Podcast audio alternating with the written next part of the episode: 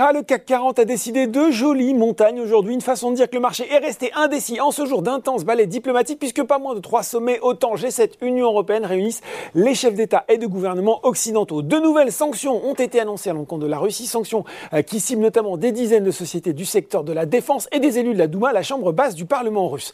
Résultat, l'indice français finit en baisse de 0,39% dans les 6555 points et 3,9 milliards d'euros échangés.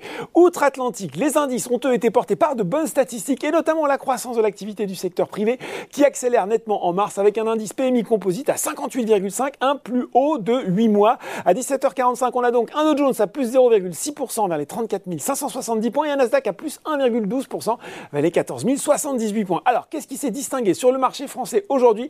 Eh bien, les valeurs de la tech à l'image de Soitec qui finit en tête du SBF 120 ou encore ST Micro.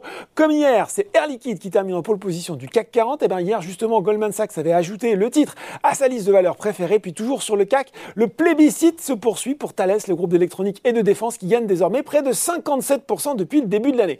Euh, du côté des baisses, cette fois-ci, c'est un peu 4 à la suite pour Virbac qui enchaîne les séances dans le rouge et reste sous pression après la publication hier de ses résultats 2021. Pourtant, sans mauvaise surprise, Trigano est lui aussi resté sur le bord de la route. Les investisseurs qui ont visiblement été déçus par l'activité semestrielle, pourtant honorable, là aussi avec un chiffre d'affaires en hausse de 8,4% à périmètre échange constant à 1,49 milliards d'euros.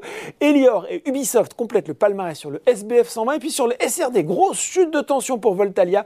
Les chiffres 2021 du producteur d'énergie renouvelable ont déçu avec une perte nette d'1,6 million d'euros contre un bénéfice de 7,9 millions en 2020.